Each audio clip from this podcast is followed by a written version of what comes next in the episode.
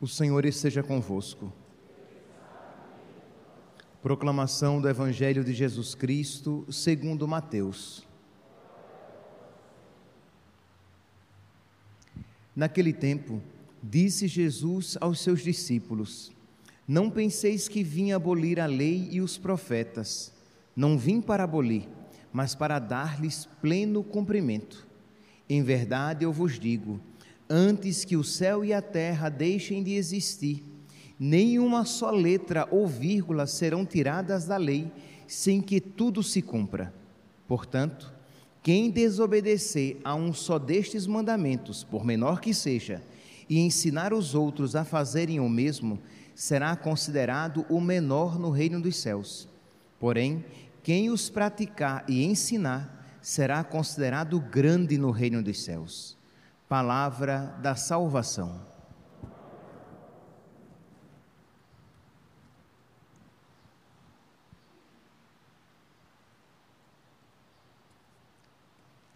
Caríssimos irmãos e irmãs, a palavra de Deus diz que Deus quer que todos os homens se salvem e cheguem ao conhecimento da verdade.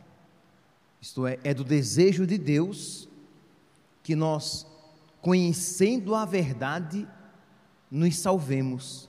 De modo que Deus faz, Deus é generoso, Deus não é tacanho, Deus não é mesquinho em conceder as suas graças e graças abundantes para que nós possamos nos converter, para que nós conheçamos a verdade, a vontade de, de Deus e não só Deus nos concede as graças para que nós conheçamos a Sua vontade, mas Deus nos concede as graças para que, conhecendo-a, a pratiquemos, a apliquemos em nossa vida.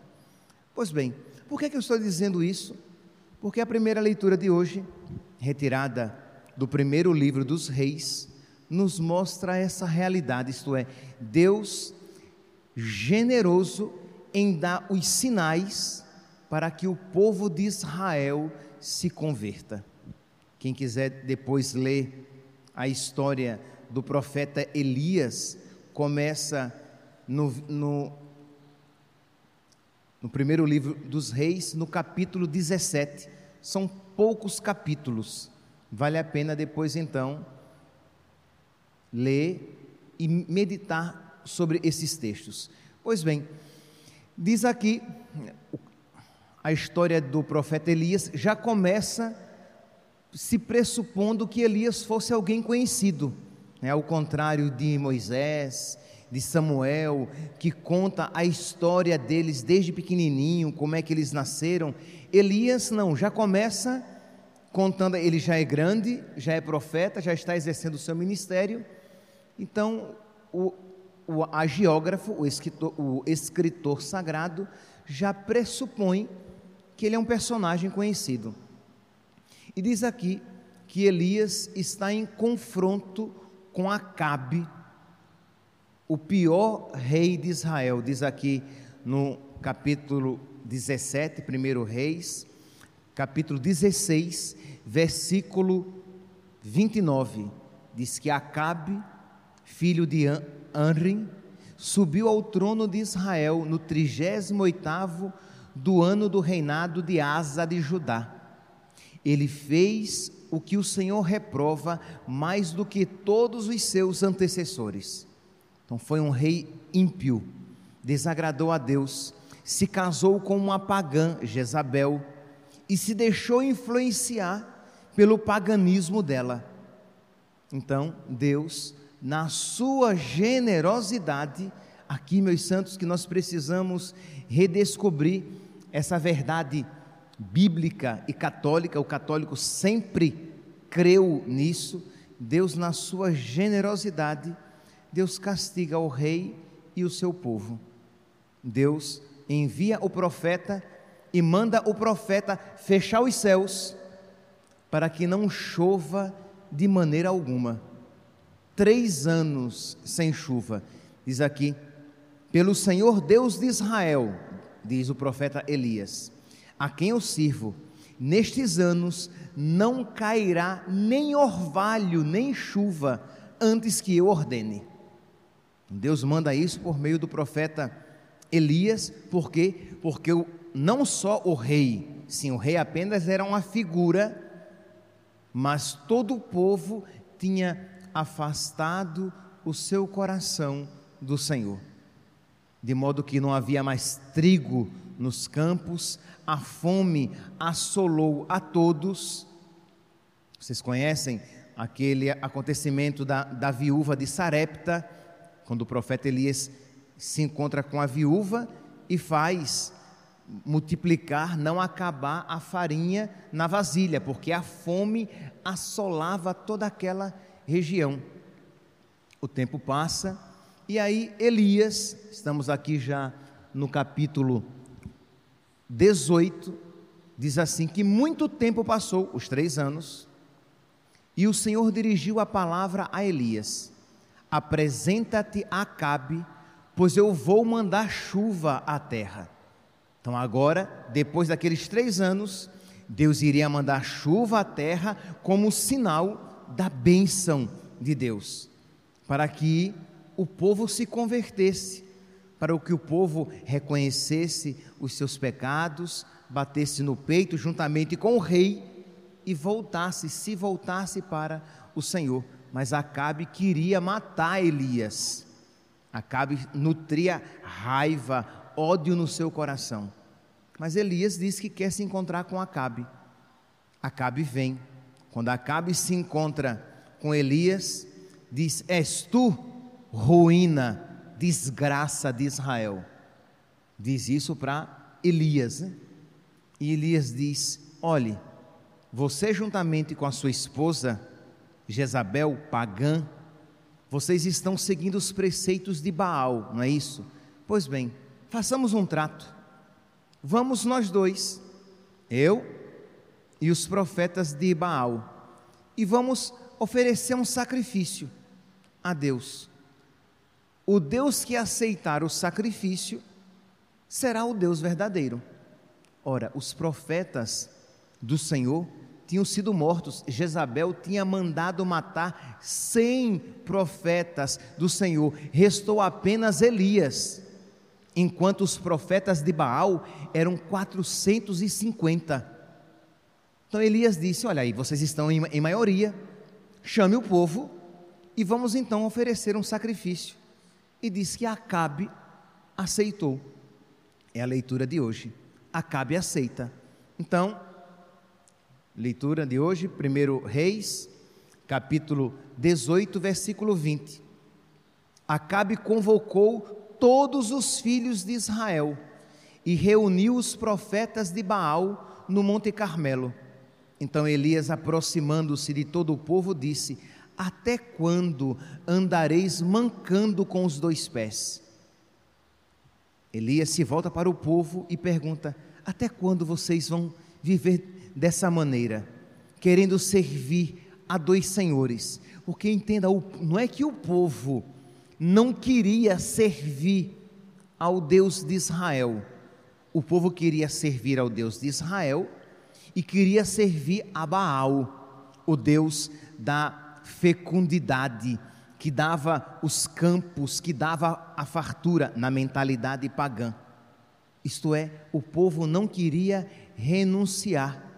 O coração de Acabe era apenas a expressão individual do coração do povo o povo também não queria renunciar. Não queria renunciar aos seus ídolos, aos seus apegos, às suas falsas seguranças. Percebe aqui, meus santos, como isso é expressão também do nosso coração? Isto é, não é que nós não queiramos Deus, não é que, que nós odiemos nosso Senhor Jesus Cristo, não o problema do, dos cristãos é que eles querem servir a dois senhores. Querem fazer a vontade de Deus desde que não seja custosa e quer fazer também a própria vontade. Quer seguir a vontade de Deus desde que ela não seja muito exigente, mas quer seguir também os próprios caprichos. Este era Acabe, mas este, assim também era o coração de muitos em Israel, e assim também, meus santos, infelizmente, é o coração da humanidade e também o coração de muitos, muitos, muitos de nós. Então precisamos ouvir esta palavra e bater no peito. Precisamos ouvir essa palavra e reconhecer de que nós somos maus, de que nós somos pecadores, de que nós não temos sido não temos sido fiéis, de que nós não temos amado a Deus sobre todas as coisas, de que Ele não tem sido o nosso único Senhor, a nossa única alegria, de que nós não temos devotado a Ele todo o nosso coração. Quantas repartições no nosso coração, repartições dedicadas a outras coisas que não agradam a Deus ou que não são vontade de Deus.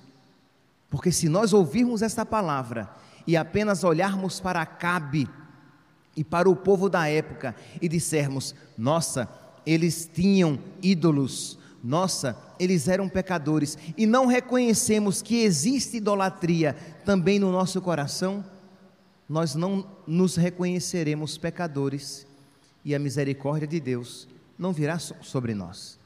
Então precisamos ouvir isso e não apenas, não apenas aplicar ao mundo, mas aplicar a nós. Ver a maldade de Acabe e ver que esta maldade, infelizmente, em maior ou menor proporção, também existe nos nossos corações. E suplicar misericórdia.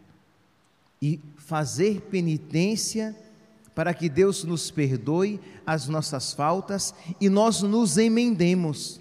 Diz aqui no livro dos Reis que enquanto esta fome assolava a terra, enquanto o povo de Acabe passava fome e morria de fome, Acabe estava preocupado em encontrar pasto para as suas mulas e o seu gado.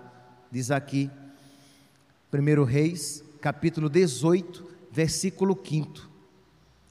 Acas diz a Abdias, o seu mordomo: Levanta-te, vamos percorrer o país para ver todos os mananciais e arroios.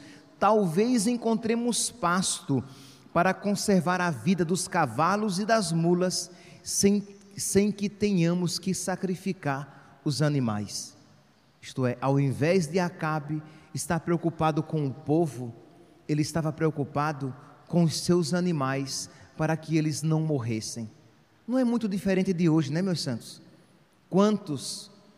É só nós olharmos as nossas leis que protegem mais os animais do que as pessoas. Você não pode maltratar, e não deve, é claro, é óbvio, você não deve maltratar um animal mas se você matar uma criança no ventre da mãe, isso é, é até direito. Quer dizer, é um mundo que virou, que ficou de cabeça para baixo.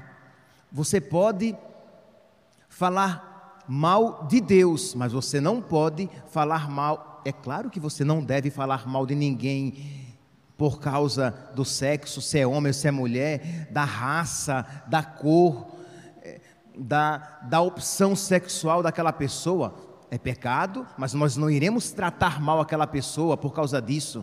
Iremos rezar pela sua conversão. Mas se alguém tratar mal uma pessoa por causa disso, você vai até preso.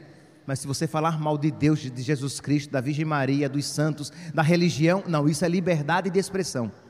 Quer dizer, os valores que, que são subvertidos então nós vemos isso no coração de Acás. Mas é fácil ver isso no coração de Acás, mas não ver isso que existe que também os valores foram subvertidos no, no nosso coração.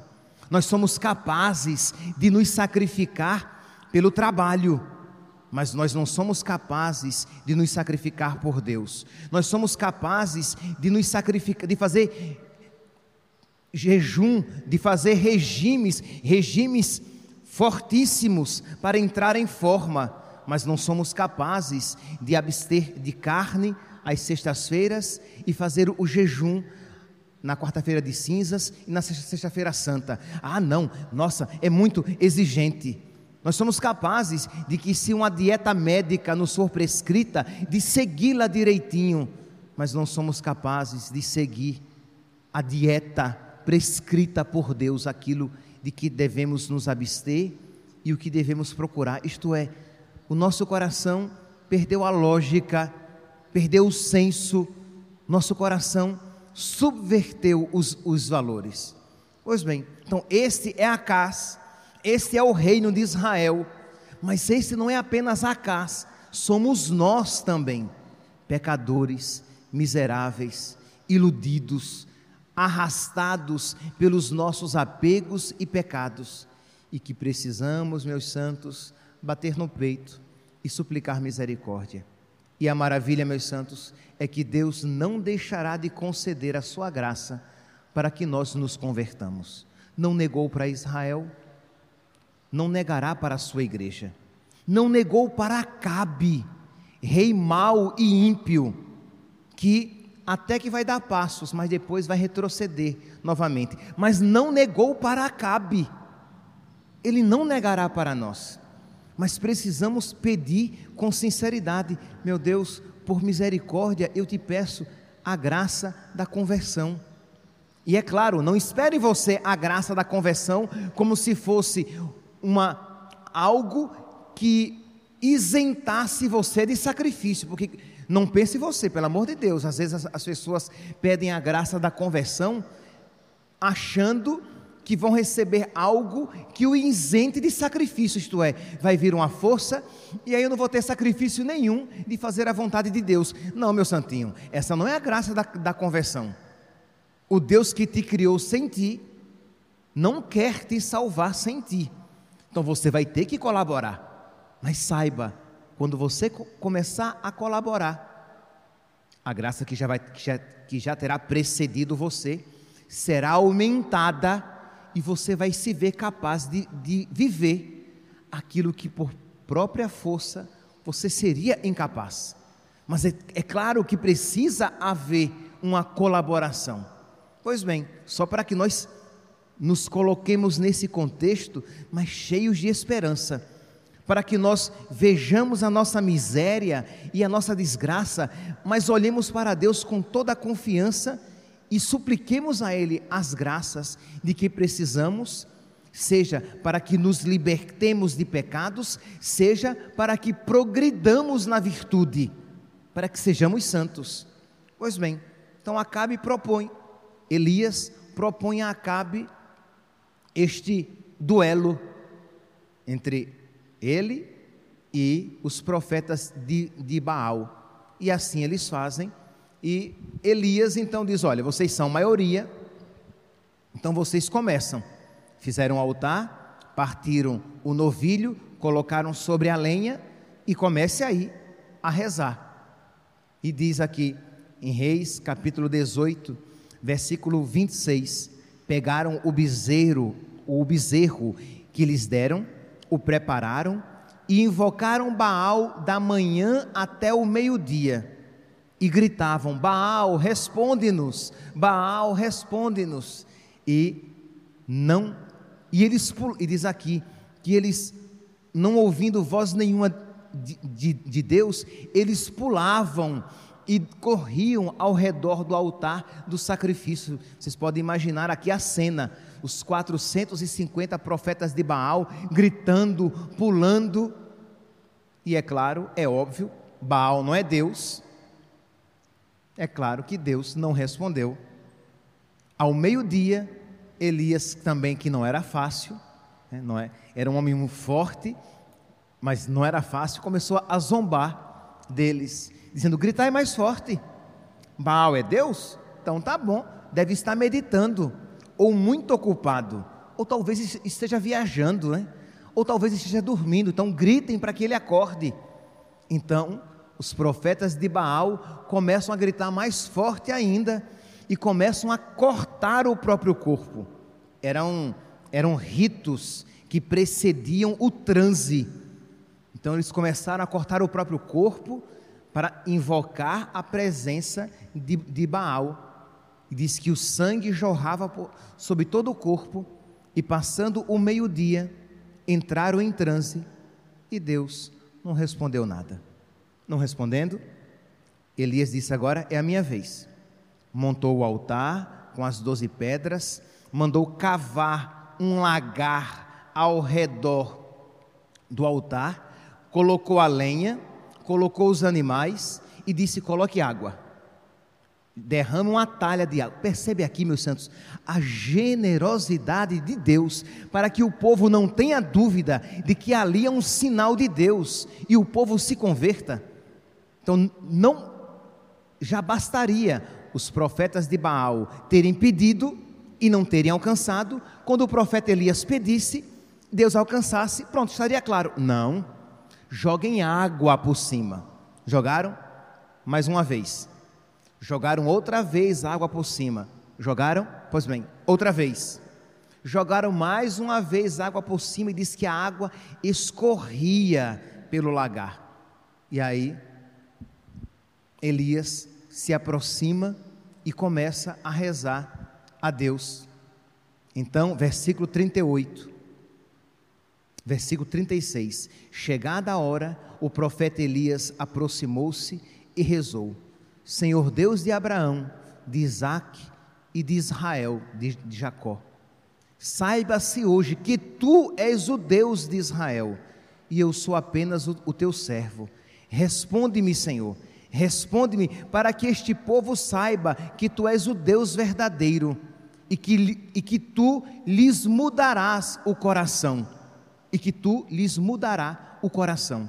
Então o Senhor enviou um raio, incendiou a vítima, a lenha, as pedras e o pó, secando a água do canal.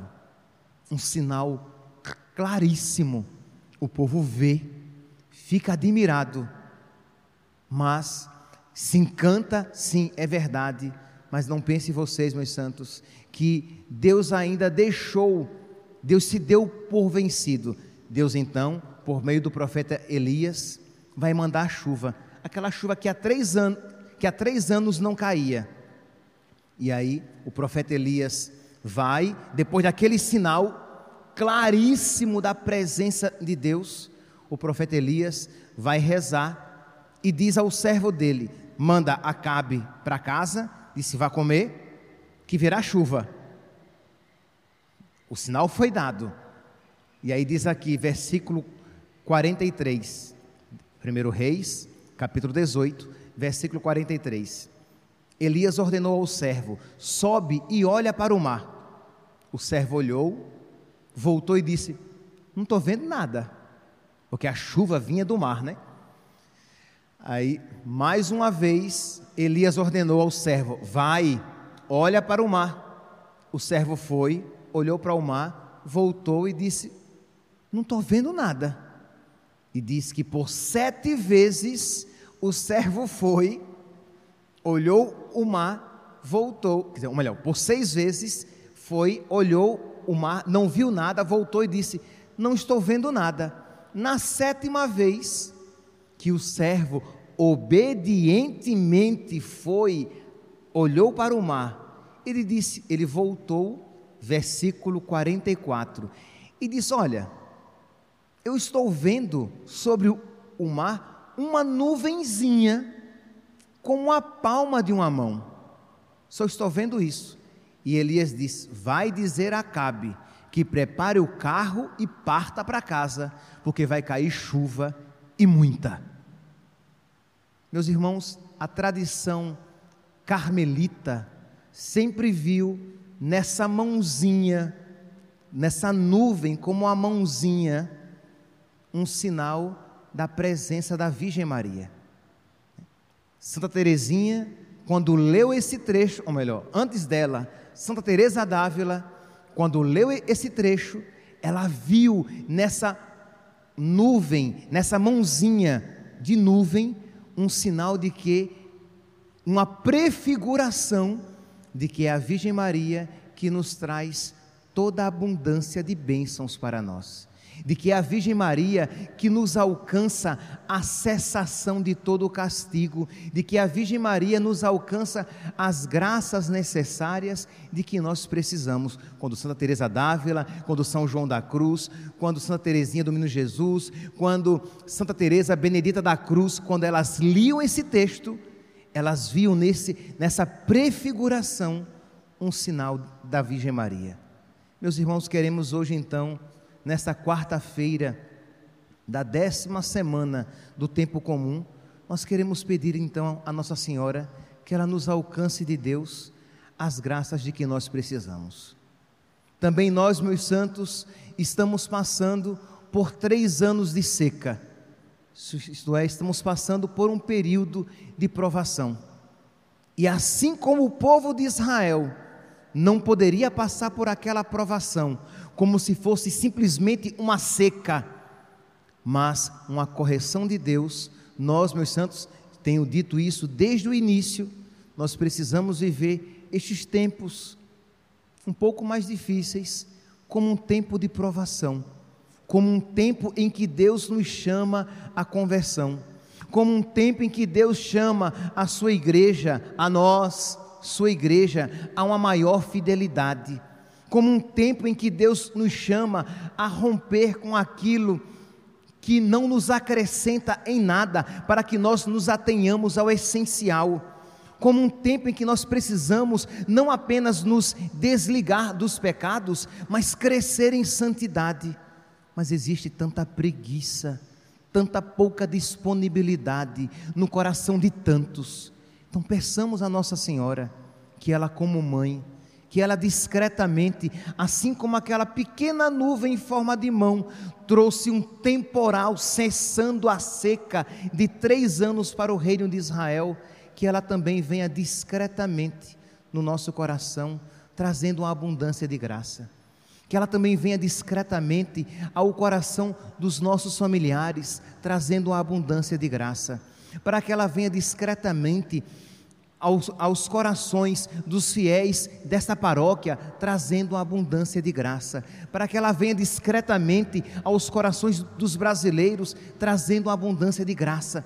Isto é, supliquemos, meus santos, por nós, pelos nossos, pela nossa nação, pelo mundo inteiro, por intercessão da Virgem Maria, as graças de que nós precisamos para que nos convertamos a Deus, para que cresçamos no amor de Deus nós cremos ou não cremos que a Virgem Maria alcança de Deus todas as graças?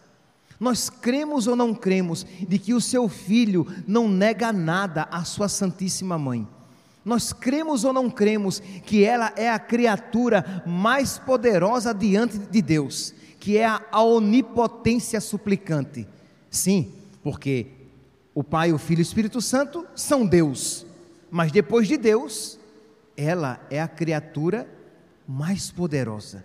Então supliquemos a Nossa Senhora, a tomemos como mãe, como de fato ela é, ela é nossa mãe. Peçamos a ela que interceda por nós naquelas situações mais difíceis, que você vê tanta dureza e resistência no seu coração, em que você vê tanta dureza e resistência no coração dos seus filhos, dos seus pais. E hoje, quando vinha à missa, vinha trazendo tantas pessoas no meu coração e trazendo a mim mesmo, pedindo a Nossa Senhora a graça dessa renovação, de que ela alcance aquilo que era impossível, olhando para o mar, depois de uma seca de três anos, olhando para o mar e ver uma nuvenzinha xoxa e dizer que ali vinha chuva, era muito imprevisível. Pois bem, que nós vejamos toda a situação difícil toda a dureza de coração nossa e dos nossos, e digamos: minha mãe, a senhora consegue a graça necessária para mudar essa realidade humanamente impossível para nós. Que nós, meus santos, dobremos os nossos joelhos diante da nossa mãe e apresentemos a ela todas as nossas dificuldades. Louvado seja nosso Senhor Jesus Cristo para sempre seja louvado.